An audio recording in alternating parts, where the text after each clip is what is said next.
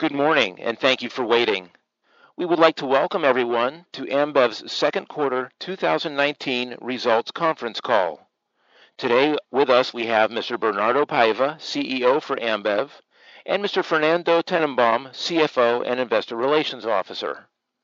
As a reminder, a slide presentation is available for downloading on our website, ri.ambev.com.br, as well as through the webcast link of this call. We would like to inform you that this event is being recorded, and all participants will be in listen-only mode during the company's presentation. After Ambev's remarks are completed, there will be a question and answer section. At that time, further instructions will be given. Should any participant need assistance during this call, please press star zero to reach the operator. Before proceeding, let me mention that forward-looking statements are being made under the safe harbor of the Securities Litigation Reform Act of 1996. Forward-looking statements are based on the beliefs and assumptions of Ambev's management and on information currently available to the company.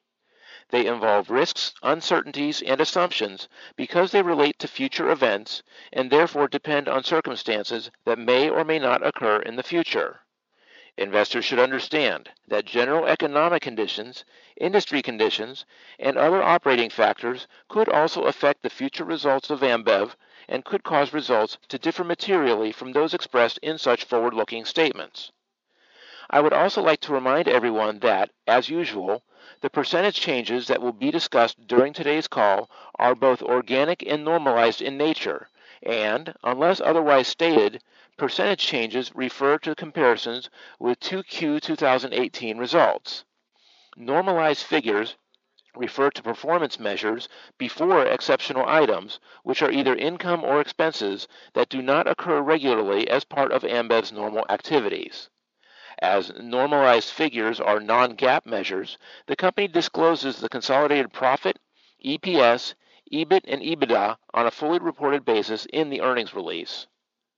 Now, I'll turn the conference over to Mr. Fernando Tennenbaum, CFO and Investor Relations Officer. Mr. Tennenbaum, you may begin your conference. Thank you. Hello, everyone. Thank you for joining our 2019 second quarter earnings call.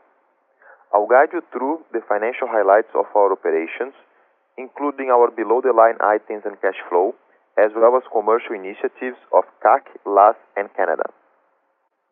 After that, Bernardo will give more details about our operations in Brazil. Beginning with the main highlights of our consolidated results. In the second quarter, top line grew 7.2%, a combination of volume increasing 0.8% and net revenue per hectoliter up 6.3%.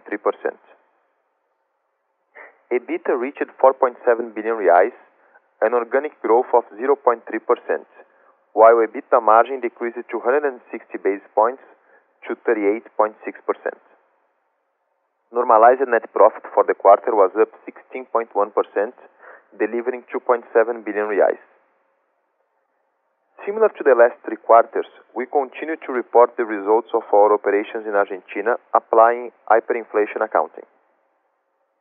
Having said that, I will now move to our divisional results and start with Brazil.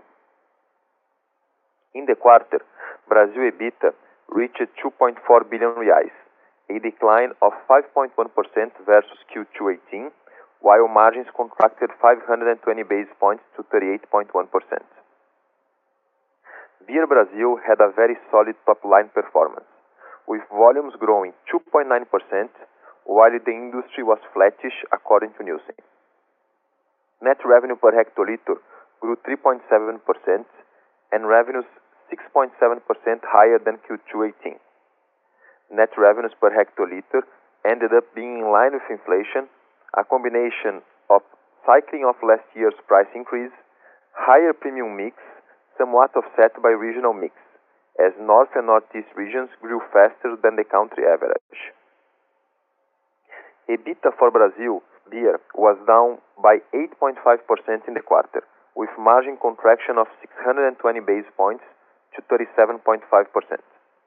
This contraction was explained by the cost pressures we already had anticipated in the full year 2018 earnings release, cash COGS per hectoliter grew by 24.7%, impacted by aluminum, barley, and FX. Cash SG&A declined 0.2%, even accounting for the increase in variable compensation accruals in relation to 2Q18, which were more than offset by sales and marketing expenses phasing and efficiency gains in non-working money expenses. Year to date, top line in Beer Brazil increased by 11.2% and EBITDA was down 1.1%, with margin contraction of 500 basis points to 39.9%.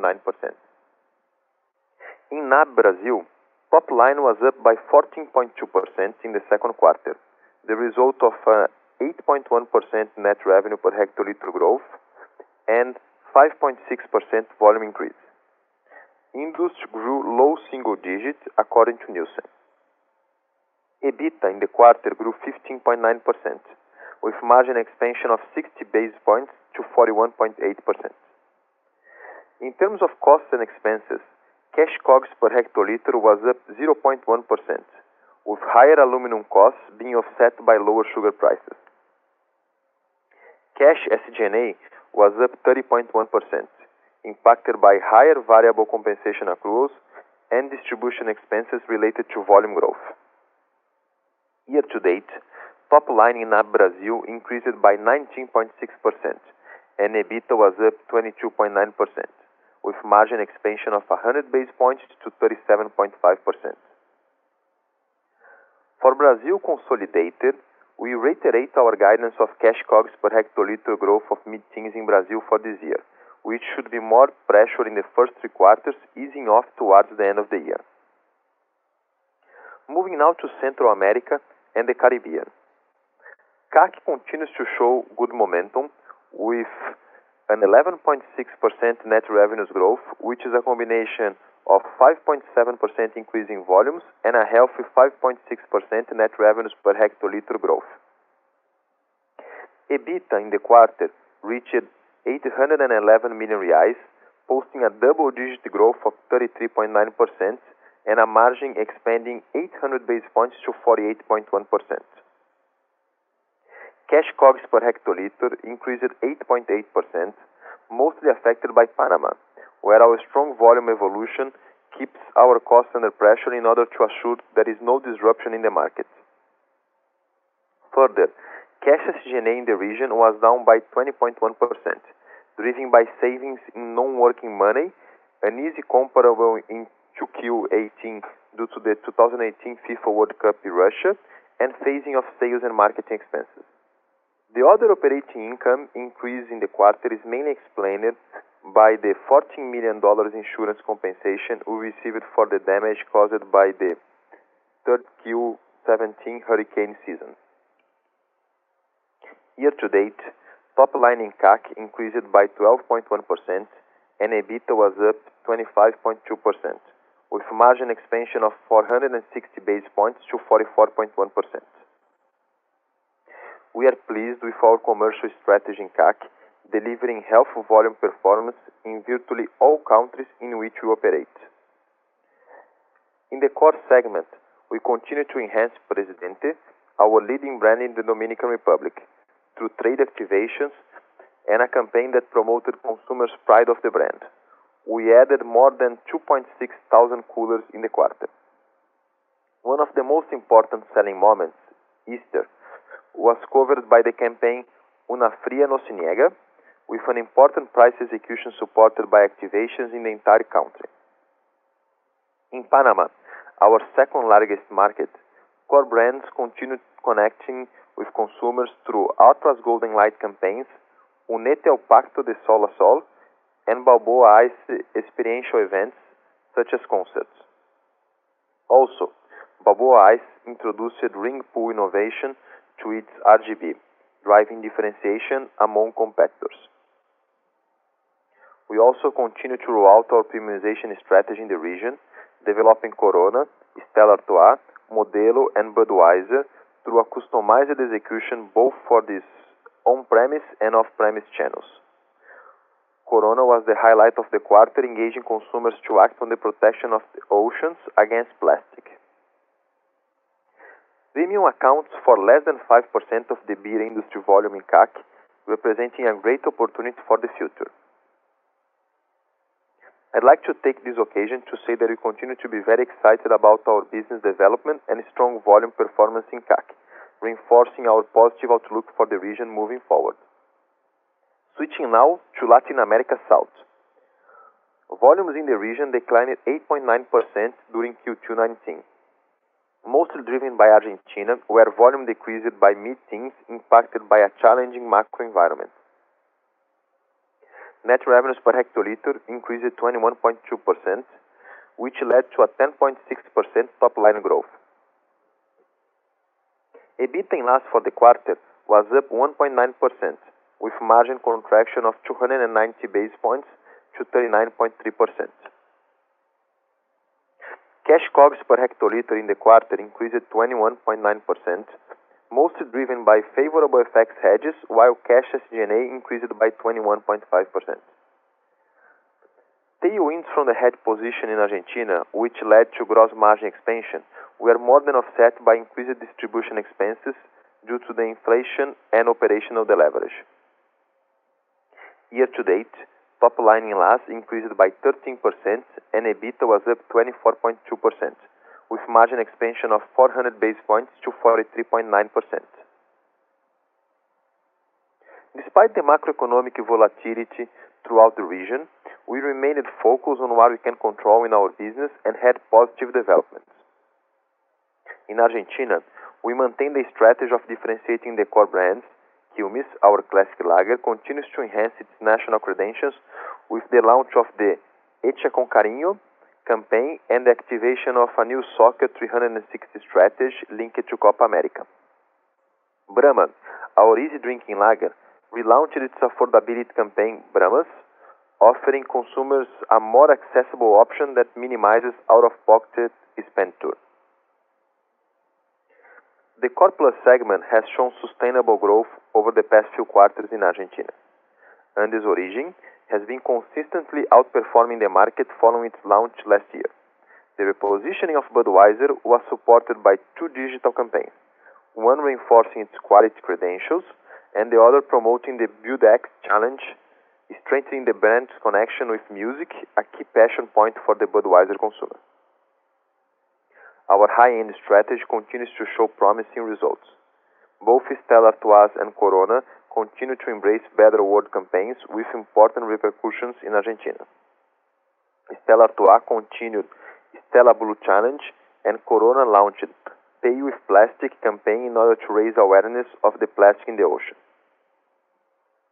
Stella also embraces the gastronomy platform in Argentina with its proprietary event, Mesa Compartida, inviting important chefs of the country to cook in unique locations. Copa America was an important event for activation in LAS, with important campaigns with Becker in Chile and Pacena in Bolivia. Going forward, while cautious with Argentina in the short term, we have positive mid and long-term perspectives in the country and remain confident in our ability to deliver solid top line and EBIT in the whole region, supported by a strong portfolio. Turning now to Canada. In the second quarter, top line in Canada declined 1.2%, a combination of a 2.3% net revenue per hectoliter increase and a 3.4% volume decline, which was mostly driven by a declining beer industry. EBITDA reached 646 million reais, which is 8.8% lower than in the second quarter of 2018, with margin contraction of 260 basis points to 31.6%. In the quarter, cash COGS per hectoliter increased 6.2%, negatively impacted by increased commodity prices, especially aluminum, higher mix of important beers, and lower dilution of fixed costs. Cash SG&A increased 1.8%, driven by higher logistic expenses and impacted by variable compensation accruals. Year to date, top line in Canada decreased by 1.9% and EBITDA was down 4.2%, with margin contraction of 70 basis points to 29.2%. Despite the industry challenges, we had positive achievements with our portfolio during the quarter. Our focus core and core plus brands continued to deliver strong results. Michelob Ultra, supported by a campaign on Global Running Day, remains the fastest growing brand in Canada, while Bud Light, strengthened by Bud Light Orange launch, maintained its momentum. In the premium segment, our high-end portfolio is growing ahead of the industry, led by double-digit volumes growth of our premium import brands. The country also joined Corona's Better World efforts, enabling Canadians to take action with 50 cleanups coast to coast and promoting trade activations with plastic-free solutions. Now back to consolidated figures below EBITDA. In the second quarter, net financial results totaled an expense of 567 million reais, 48.5% lower than in Q2 2018.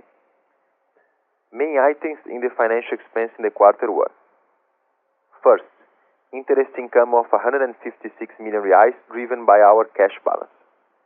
Second, interest expense of 383 million reais that also include interest incurred in connection with the Brazilian tax regularization program, as well as non-cash accrual of approximately 60 million reais related to our put option associated to our investment in the Dominican Republic business. Third, 204 million reais of losses on derivative instruments, which were up year-over-year, explained by the increase of FX hedges carry costs linked to our cost of goods sold and CapEx exposure in Argentina, partially offset by equity swap gains. Fourth, losses on non-derivative instruments in the amount of 13 million reais. Fifth, taxes on financial transactions on the amount of 19 million reais. Sixth, 94 million reais of other financial expenses, partially explained by accruals on legal contingencies and pension plan expenses. Seven, 99 million reais of exceptional financial expenses explained by non-cash intercompany transactions. Finally, eight, 88 million reais of financial income related to non-cash incomes resulting from the adoption of hyperinflation accounting in Argentina. The normalized effective tax rate was 12.2% in the quarter, higher than in Q2 2018. Year to date, the normalized effective rate was 15.7% versus 13.6 in the same period of 2018. Cash generated from operating activities in Q2 2019 was of 3.1 billion reais, which is 3.1% lower than last year. Year to date, cash generated from operating activities is growing by 25%, reaching 5.2 billion reais. CapEx reached 896 million reais in the quarter and 1.4 billion reais year to date, increasing 12.8% versus first six months of 2019. Thank you very much. Bernardo will now share some initiatives and thoughts on the Brazilian market before going to Q&A. Thank you, Fernando. Hello, everyone. As mentioned by Fernando, during the second quarter, we saw success from many of our initiatives, including innovation and continued premiumization. Our Beer Brazil volumes increased 2.9% in the second quarter, with a flattish industry according to Nielsen.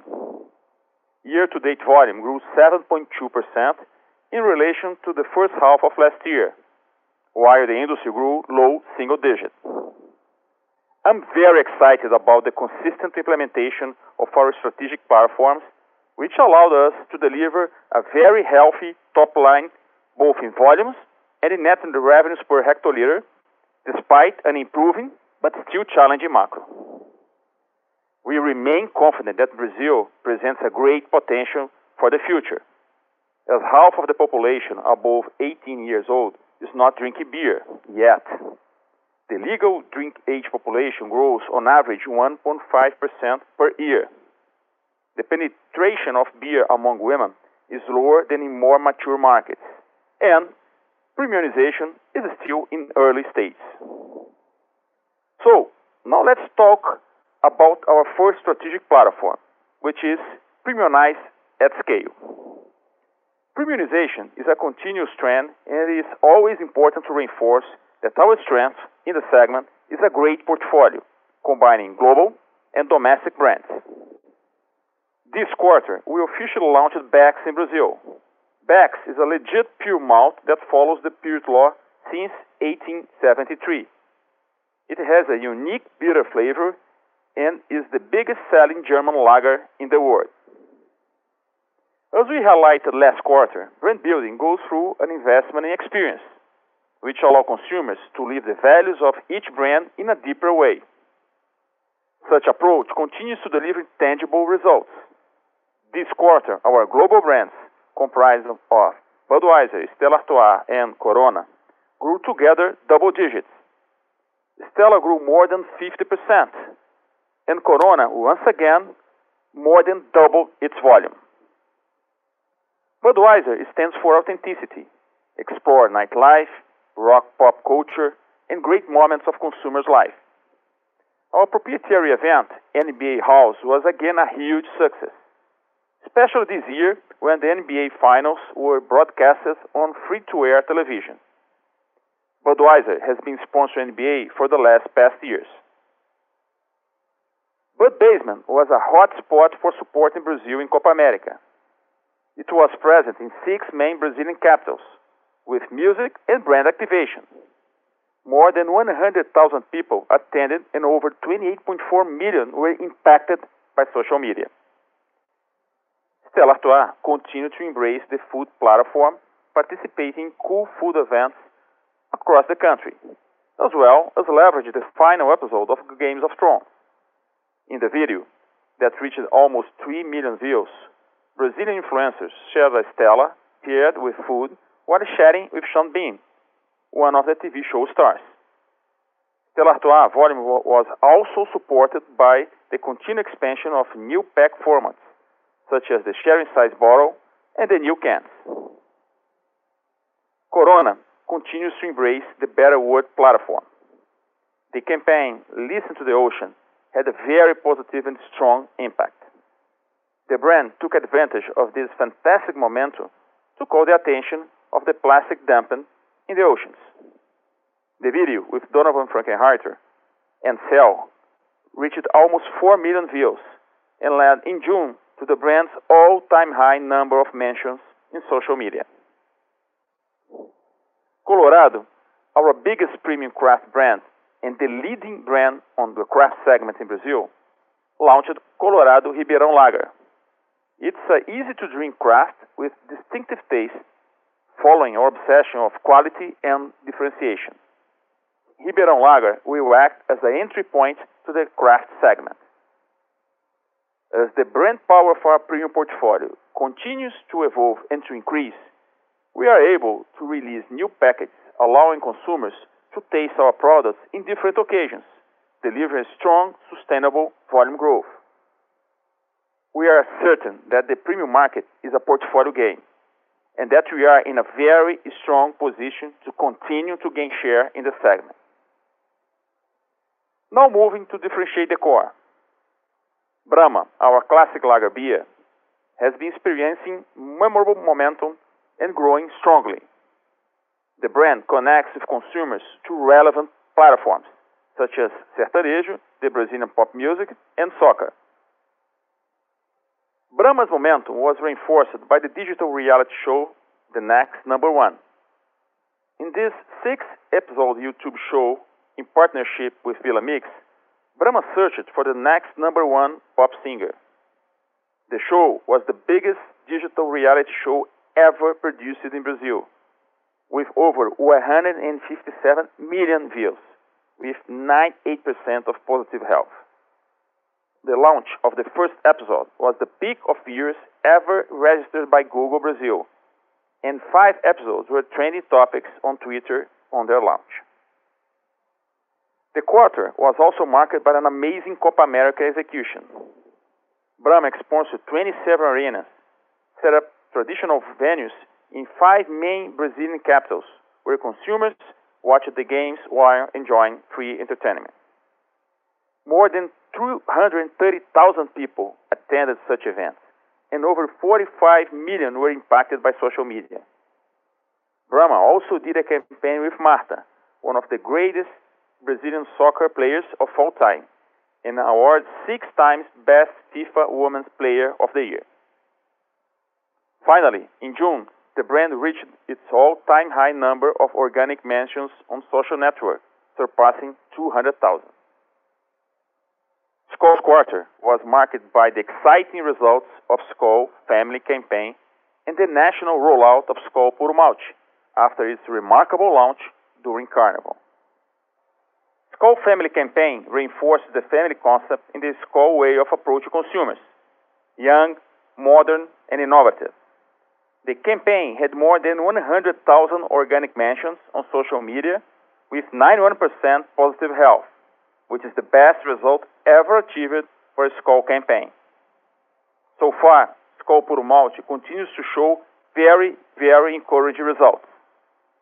Also in the quarter, we launched the Skol Puro Malte Flint bottle with an easy-to-open bottle cap, allowing the brand to join special consumer occasions.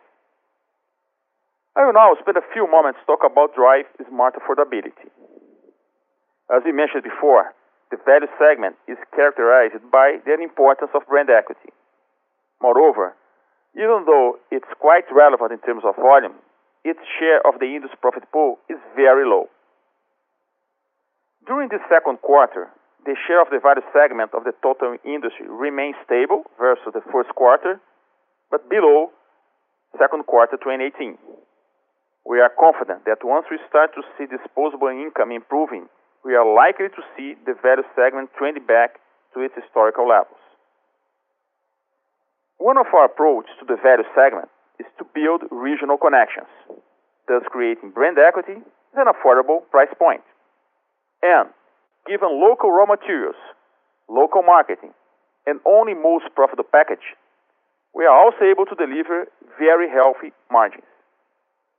After the successful launch of Nossa and Magnífica, we rolled out in June the beer Legítima in the state of Ceará. The brand replicates the same successful strategy. Now moving to operational excellence. Our mantra is Wherever we call it Brazil, there has to be Ambev. Operation excellence has always been one of our biggest strengths and key differentials. Given that point of sales connect our brands to consumers, customers' experience is a strong focus. We have been measuring the Net Promoter Score of our customers in a consistent basis in order to understand and address the main pain points and improve their experience. As the premium segment advances, we are also able to implement a hyper-segmentation for mature markets, mature cities, that we are rolling out to the country's main capitals. That strategy trickles down to sales structure, differentiated trade marketing execution, flexibility on delivery times, among others. Such initiatives translate into premium volume growth, brand building, and market share gain. Talking about technology. As we highlighted last quarter, technology has been a key enabler for us to support our strategic growth platforms. To optimize Ambev's operations, one of the focus of the quarter was the integration of HBSIS, expanding and improving technology to other areas of Ambev with more agility and scale. On our relationship with customers, we are focused on freeing up sales representative time in order to focus on activities that add more value to the point of sales.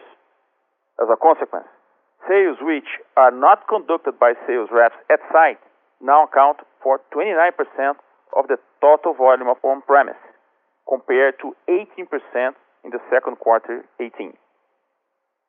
Part of this was driven by Parceiro Ambev, our B2B tool, and one of the largest e-commerce in the country, with more than 100,000 clients. Let's talk briefly about a project called DraftLine. With DraftLine, our main ambition is to reach out directly to consumers. The levers for that goal are, first, improving consumer intimacy, anticipating consumer needs, and establishing one-to-one relationship at scale. Second, building up a proprietary audience base. Third, being able to extract real-time consumer insights. And last, precise media. It's the digital transformation helping us to understand deeply our consumers and connect better with them. Now moving to our NAB division. We are quite pleased with our performance this quarter. Volume growth came from all different segments in our portfolio. An important highlight is the premium brands such as Lipton and Tônica Antarctica, which grew double digits, bringing a healthy contribution to the portfolio mix. Talking about sustainability. This year, we are conducting the second edition of the program VOA, an internal consulting company with voluntary participation of our people, created to help NGOs optimize their process, budgets, and also measure people and careers. In this edition, 200 Ambev employees are working together with 75 selected NGOs, impacting around 2 million people nationwide. AMA, our mineral water that converts all the profit obtained with the product to initiatives of access of potable water in the Brazilian semi-arid, has reached its 30 project, benefiting 30,000 people. Finally, so far, 2019 has been a good year. Our portfolio of brands is delivering a healthy top-line growth, helping to offset the cyclical pressures arising from FX and commodities. When you look beyond such cost headwinds, you get even more excited about the strong fundamentals and growth potential of our business. We are only able to achieve such results in the first half given the amazing people who have always been the foundation of our company. With our team, our culture, and our consumer-centric business model, we are confident and in a strong position to deliver long-term sustainable growth. We can now move to the Q&A. Thank you. We will now begin the question and answer session. To ask a question, you may press star then one on your touch-tone phone. If you are using a speakerphone, please pick up your handset before pressing the keys. To withdraw your question, please press star then two. Our first question comes from Luca Cipiccia with Goldman Sachs. Please go ahead.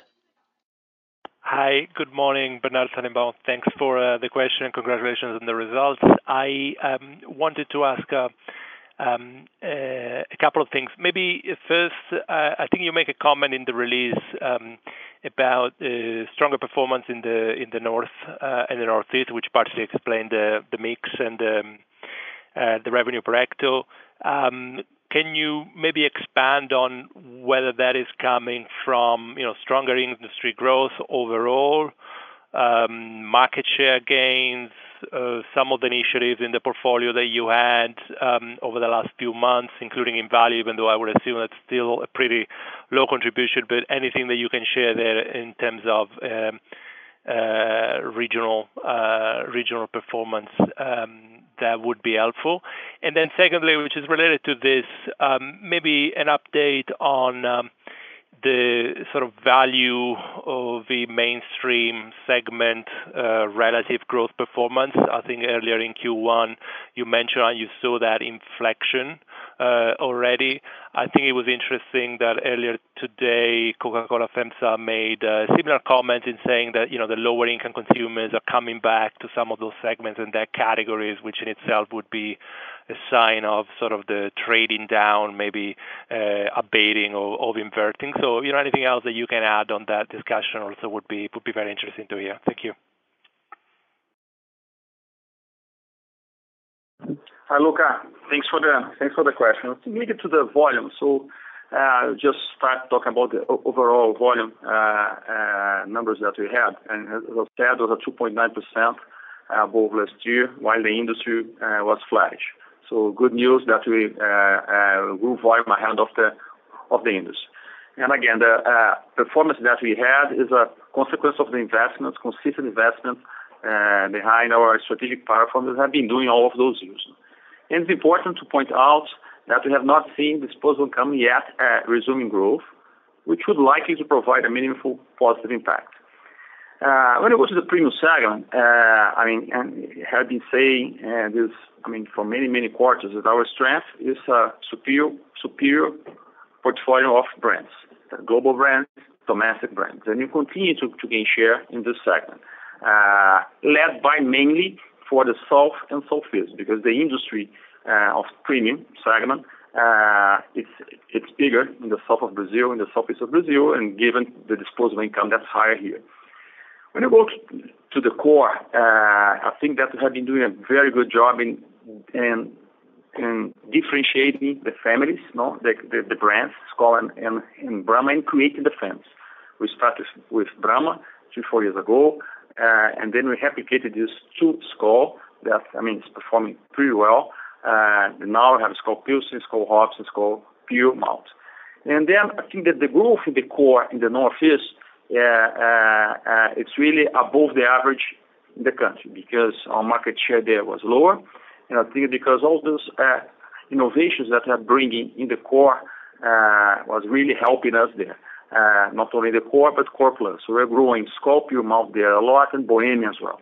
Uh, so the growth in the north, in the Northeast, just to answer specifically your questions, it's it's basically innovation, Uh, serving better the customers. The portfolio is stronger, uh, and we are uh, growing volumes ahead of the industry. And not only with the core brands, but with the our brands, local brands like Magnífica, Nossa, that are really performing very very well. And let's always remember that those brands, given the the that we are making uh, the uh, the uh, agreement that we have with the local farmers, the market is local, digital and so on, we are talking about good margins. They are they are in a very good price point, but they have kind of core margins that help us to grow in the value segment with with in a profitable way. So, which means that we are creating brand equity for for those brands. People really like this regional link. And specifically linked to the to the value segment, the peak the peak was in the end of last year, Uh, and then we saw in the first quarter uh, uh, a decline of 200 basis points in the size of the of the segment that remained stable from the second quarter to the first one, but below last year and below the peak of uh, December of the last quarter last year. Which means that uh, I really think that the trade-off from value to core uh, started to happen. We think that with disposable income increasing or becoming better, in a better shape in the future, the core segment will benefit the most. And the position that we have in the core segment was always strong and even stronger now with the the families of Brahma and Skol performing pretty well. Very clear. Thank you. Thank you, Bernard. Thank you very much. Thanks, Luca. The next question comes from Antonio Barreto with Itaú. Please go ahead. Hi, guys. Good afternoon. Thank you for your question. First of all, when we, when we think about, uh, when we talk to our pricing checks and our channel checks, Uh, we see prices of a couple of brands in the premium segment, uh, like Stella Artois and Budweiser, for example, uh, being gradually decreased. First of all, but My first question, do you agree with that? And the second one, is it fair to say that you are pushing a little bit to the lower end of the pricing point in the premium segment? And as a commentary on that, there is one slide in your presentation for this quarter Uh, talking about expanding uh, the premium with scale. And I understand that that mostly means more brands in the premium segment, but could could I interpret that as well as increasing the reach of the consumers in the premium segment with lower prices as well, maybe even transitioning some of these brands to the mainstream plus segment? And if that is the case, uh, wouldn't you run the risk of cannibalizing some brands in the core segment? Can you comment on that? Okay, Antonio. Thanks for the question. I think first linked to the to the price, it's very important to highlight that each brand uh, has a different role and its own price point. Uh, and given that in the premium it's a portfolio game, this is very very important. So in the premium segment, for an example, Budweiser is our largest premium global brand in Brazil, and it plays a key role as a bridge uh, from people who are trading up towards the premium segment. So this is the role of Budweiser. Stella Artois is priced above Budweiser and Corona above Stella. And we just launched Beck's in Brazil. That will be priced between Stella and uh, Corona. So uh, basically, this is our pricing strategy didn't change. Linked to the channel specifically, like you said, beer sales in Brazil, uh, and mainly premium, uh, that have a big big volume in the off-trade, are usually done via promo based on part of the retailer's strategy to attract consumers to the stores. There wasn't any difference in pricing policy of the off-premise in relation to the past quarters. By the way, if you see our uh, uh, the performance in the net revenue per hectare was above inflation, even with a very strong growth in the north and northeast of the country that we have lower lower price, given the price of the industry there is is lower, as you know. So having said that, no change in the in the in the pricing policy. Linked to the innovation, so this was the the insight that you had studying other markets years ago. So uh we had I mean we had all the numbers, we studied other markets, we leave it there, Uh, and we knew that the premium would be a portfolio gain. You don't find in a mature market uh, uh, any brand that has more than 16%, 7% of market share.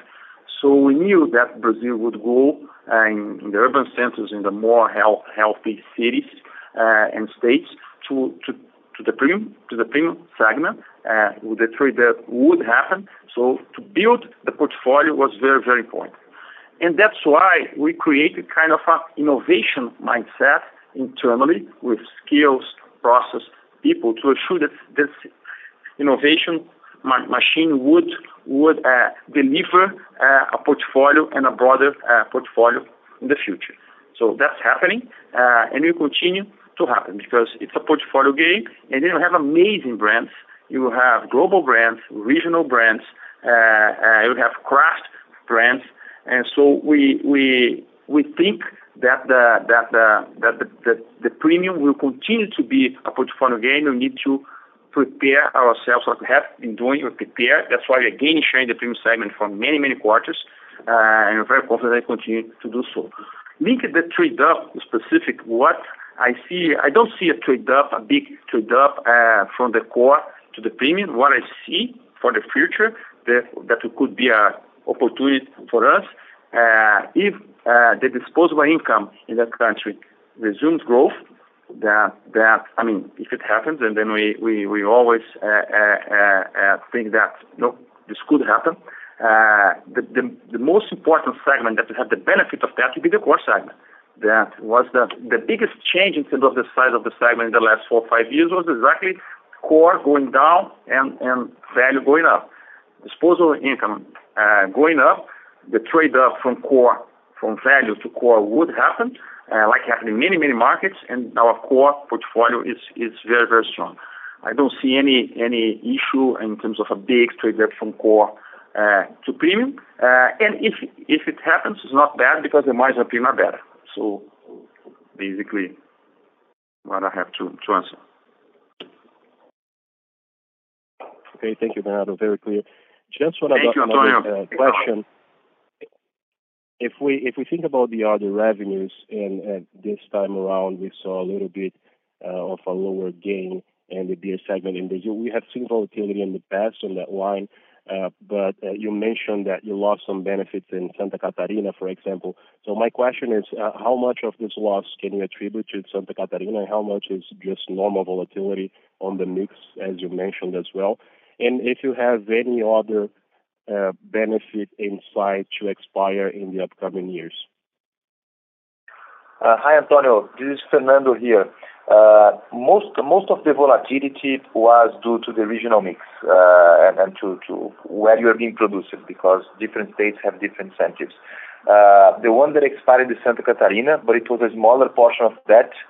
Uh, there is no other, I think, uh, at least uh, in the short term, there is no other meaningful one expiring. Thank you, Fernando. The next question comes from Tiago Duarte with BTG. Please go ahead. Hi. Hello, everybody. I have a question circling back a little bit to the discussion about pricing in Brazil beer. Uh, you guys made it pretty clear that the geographic mix uh, somewhat offsets uh, the premiumization, even though you still managed to grow roughly in line with inflation. So I just wanted to to get a little bit more detail. Two things that you didn't comment on, and I just wanted to make sure you know, if there was an impact or not uh, on the pricing side. The number one is regarding packaging or presentation. Uh, what we heard in our channel checks is that there was a, if you look on a year-over-year basis, the industry is much heavier on cans as opposed to returnable bottles. So I just wanna to see and to hear from you guys whether you you saw something like that affecting the the mix, especially the presentation mix in the quarter. And secondly, uh, in terms of discounts, right? When we look at your financials, and of course, you don't break it down for the Brazil beer division, but you do offer the parent company and the consolidated uh, perspectives there. I mean, we continue to see discounts as a percentage of gross revenues going down. And I remember, I think, uh, Fernando, uh, we discussed that a few quarters ago and, and, and your point was that you continue to see room for reducing discounts from the levels that we had a year or two years ago. So just wanted to see if if you really had lower discounts this quarter uh, versus the last few quarters, and whether, of course, you see more room for reduction because we are really at a very lower, much lower level compared to what we were, uh, you know, some time ago. Thank you. Hi, Duarte. Thanks. Thanks for the question. I think at first I'm link it to the. I mean, you talk about the, the initially uh, uh, talk about the revenues and then how the the, the mix of regions can can uh, can affect that. I think that the fact that I think that the the portfolio in the north and northeast is it's stronger now. It's more a core market and value market there, less than premium. And I think that we evolved a lot in both segments, the portfolio approach. Not only the in the in the value that I've been talking a lot in terms of, of the regional brands, Magnífica, etc uh, but as well in terms of core. So core, core plus. So we're gaining volume way ahead of the industry in those in those regions, uh, and ahead of the average of the full country. Uh, and the portfolio of core is helping. Not only Brahma is, is doing well, but I mean, Skol family is doing well, Skol Puro Malte, and and Bohemia. So and because of the price of those markets was always below the parts of the Southeast, you have this regional mix impact. Uh, uh, because really the growth there is really significant. Uh, that's good news. because it's good news because we have been working hard in terms of the go-to-market there with the portfolio approach there to really be able to to to grow. That was the always was the region that our market share was not as we expected and below average of the full country. So opportunity there, and you're attacking this with the portfolio approach in the main segments there that score and value in a smart way uh, like I said before. Moving to the cans uh, and uh, RGBs, we will continue to, to, to push the RGBs in the right way. So the 300 ml, the one liter. So that's very, very important. We continue to see opportunities of growth on that because we know that in 50% of people LDA plus in Brazil, uh, they don't drink beer. In 80% of the this 50% is not is that because uh, they have money constraints. Uh, and then with disposable income going up, I think the RGB will be even more important uh, uh, to, to, to expand the availability, to accessibility to the, our core brands. but having said that, what we what we saw first the premium segment is growing, and premium segment is growing, and we are gaining share in this segment. And premium segment is mostly one way. Uh, so cans, yes, we saw cans growing, but because of that. And the second thing, when we launch we launch a, new uh, uh, brand or we, innovate in something in a very strong way, like Skol Pure like the Bohemia, Bohemia Pure Malt. The first volume that comes, because it's a big trial on that, comes from one way, uh, because makes sense. People will try a new brand, a new liquid. They will not buy one liter bottle returnable to do that. They will buy a can, they will buy a long neck. So those two effects, yes, push uh, a little bit the weight of the cans in our in our mix, but for good reasons. Uh, premium is growing, and innovation in the core is doing pretty pretty well. So that explains a little bit the the trend in the cans uh, uh, based on your question. So now, Fernando Finish. Thiago, on on your question on discounts, at the end of the day, you are always find ways to be more efficient, uh, uh, be either through the the 18 pack, be either through through through through how how how you price it, because you know that there is some inefficiencies, especially on the off-trade. Over time, uh, as process improves, as you get more efficient, you try to find ways to be more efficient on that line. And that's why we've been seeing the difference between gross and net revenues diminishing over time. Uh, Of course, the bulk of that has already been done, but there is always room to be a little bit better on that. But I wouldn't say there is a ton or a huge space to to improve a lot.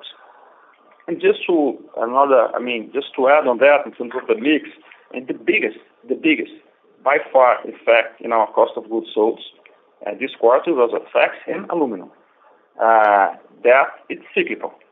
That's why the performance in top line is so important, because we know that's cyclical, including the last numbers that we saw for aluminum, I mean, uh, good numbers, and including the currency went down in Brazil. The dollar was kind of 4, 375 to 376.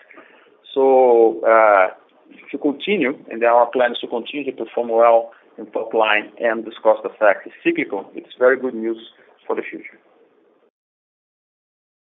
Yeah. Thank you very much. Just uh, uh, uh, a little follow-up here, just to make sure I understood the message, especially on the first part. So you you described, Bernardo, the increase in the one-way presentations, you know, at least a big part of that mostly as a, let's say, innovation and introduction of several liquids and and, and, and extensions that you guys introduced in the in the recent past. So you, you, you, you would you would you say that if you exclude that effect, you could see more room for for you know growth in returnables or or a more favorable mix? Uh, Just to, just for me to understand how you guys see this packaging and presentation mix evolving in the future. Just a just a follow-up here.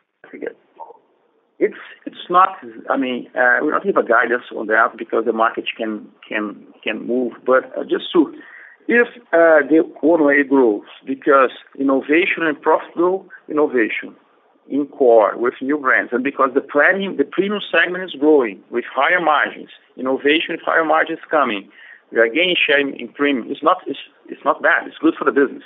Uh, because at the end of the day, I mean, we are expanding uh, uh, the industry, and we are gaining share in each specific segment. That's the aim, and that's why that's our plan for the premium segment. So that's good news. So uh, cans growing through premium, it's very good. Margins are better. We're expanding the industry, and I'm gaining share in the segment that that's that's growing.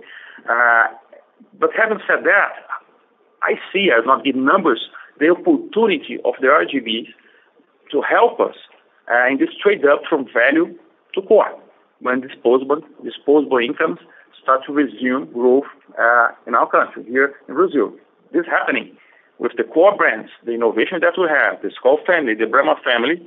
I think that, yes, 1 liter, 200 ml represents a great opportunity of trade up from value and to core, and including from people that not even drink today because of money restrictions. So it's both. I think both opportunities, RGB in core, trade up in premium uh, innovation with better margin even sold in uh, with one-way packages. Clear now? Yeah, very clear. Thank you very much. Thank you, Laurence. The next question comes from Antonio Gonzalez with Credit Suisse. Please go ahead. Morning, Bernardo and Fernando. Thank you for taking my question. Uh, just two quick ones.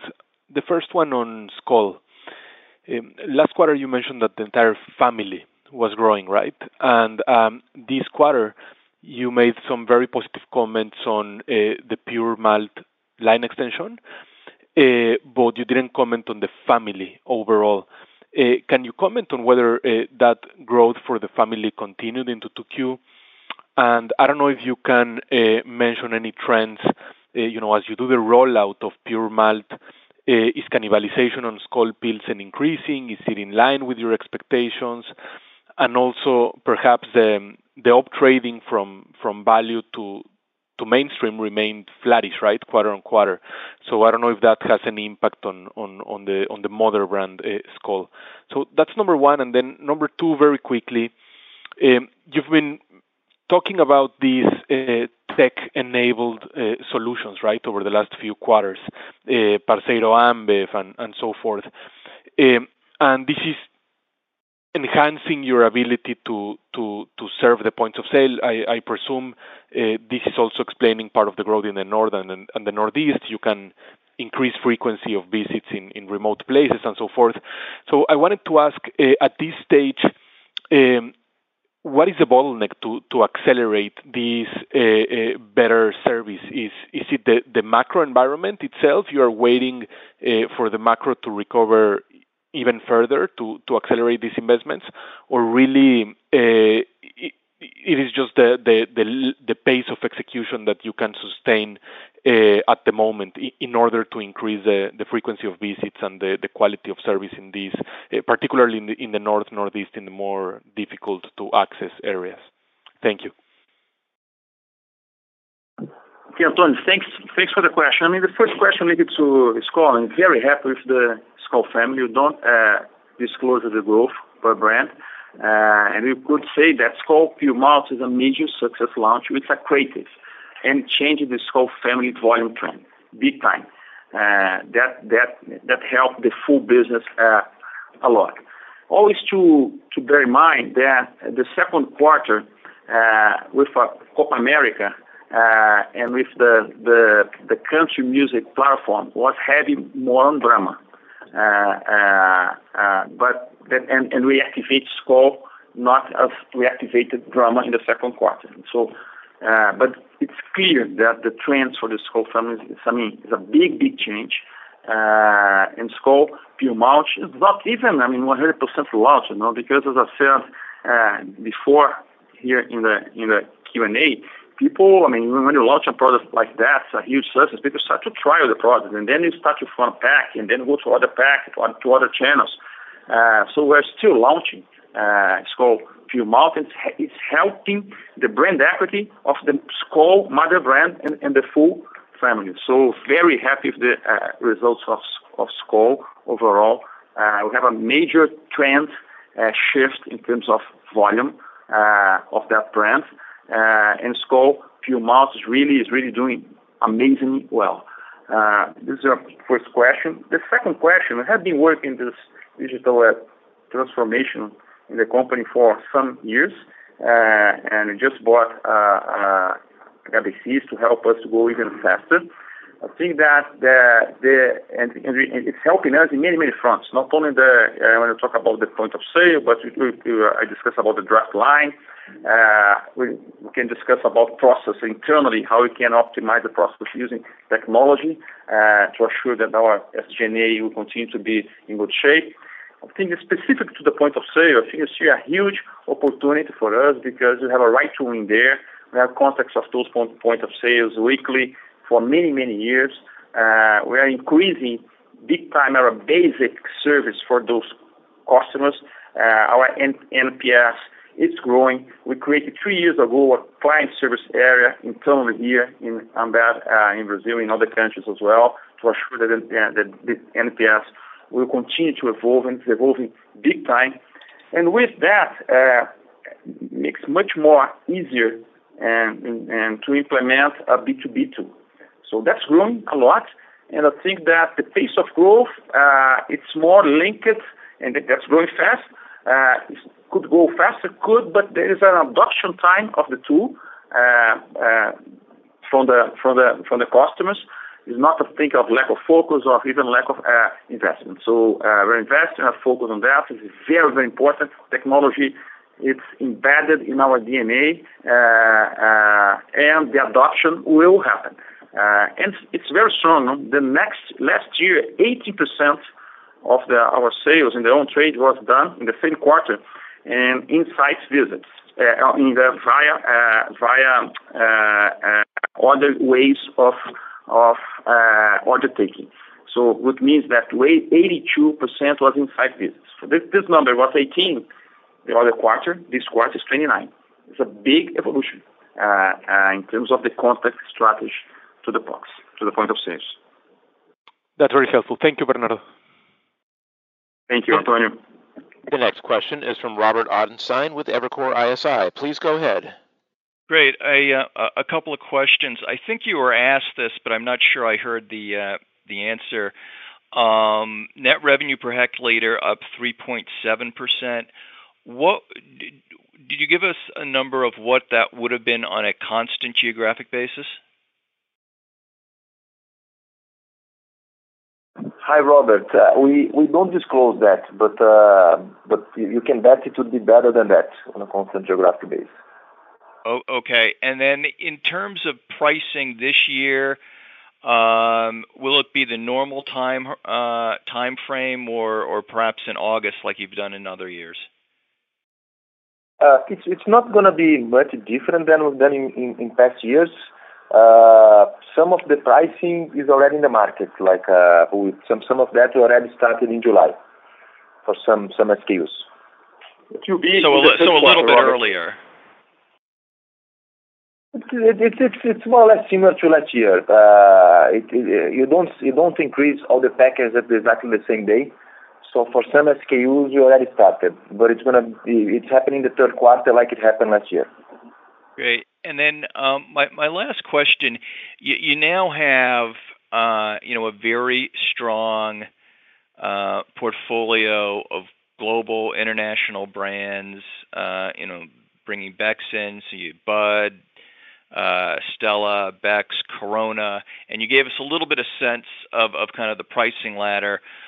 Would your expectations also be that the uh, you know the volume will will be kind of correlated such that the the lower price ones would have the most vol- most volume, so that Bud would be the largest volume, uh, Corona the least? Uh, and tied to that, have you had any surprises in terms of the customer acceptance of these brands? I think a lot of these brands are new to the customers in in Brazil. Any any thoughts in terms of how they've been accepted and surprises along those lines? I think, Robert, as you always said, uh, the portfolio approach will be the the winning approach. And By the way, what's what's happening. The last many many quarters have been gaining share in the premium segment. And the beauty of that that you have entry uh, entry brands in that specific segment, like Budweiser, it's amazing brand, it's a very good equity, it's a bigger brand, and you build a portfolio from there and up. Uh, then we're not even talk about some brands here. If you uh, have a local craft that we just launched, uh, a lager, like a little bit bitter in terms of the liquid, but we launched the Colorado Ribeirão Lager. That's growing a lot. So it's how I really, we are in another stage of that specific brands, brand, and then you start to scale up and the price is way up. Last year, I mean, yeah, we have been evolving a lot in the way that we innovate. So uh, we do more pilots, we understand uh, in small cities, in in in regions. So last year, we launched a, a, a brand, and not specifically uh, an important brand in the portfolio in the south of the country. And was an amazing result. Was an amazing result that will scale up for the future.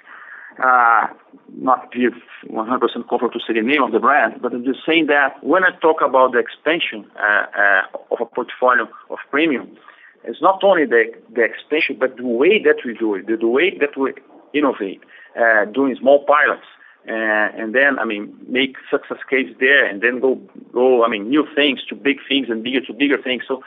I mean, we we, we adjusted in the in, in, in the last years, the innovation process that help us to have a healthy pipeline, uh, uh, in not only the premium, in the core as well, but specifically premium, bringing brands uh, with different price ladders that will show to us that the profitability of the overall portfolio is pretty good, and to have one brand for a specific occasion, for a specific price point. For each specific occasion, each specific price point. Thank you. Thank you. This Thanks, Robert. Excuse me. This concludes our question and answer session. I would like to turn the conference back over to Mr. Bernardo Paiva for any closing remarks. Thank you. So uh thanks for the attention. I think that we continue to be very excited about the implementation of our strategic platforms, not only in Brazil, but in the other countries. I think that consistency is the name of the game uh, to win uh, in a market that demands a connection uh, even more with people that drink our beers every day. We are really, truly consumer-centric company uh, and really uh, very excited about the prospects of, of the portfolio, of the brands, of the way that we operate. Thanks a lot. Have a nice day. The conference is now concluded. Thank you for attending today's presentation. You may now disconnect.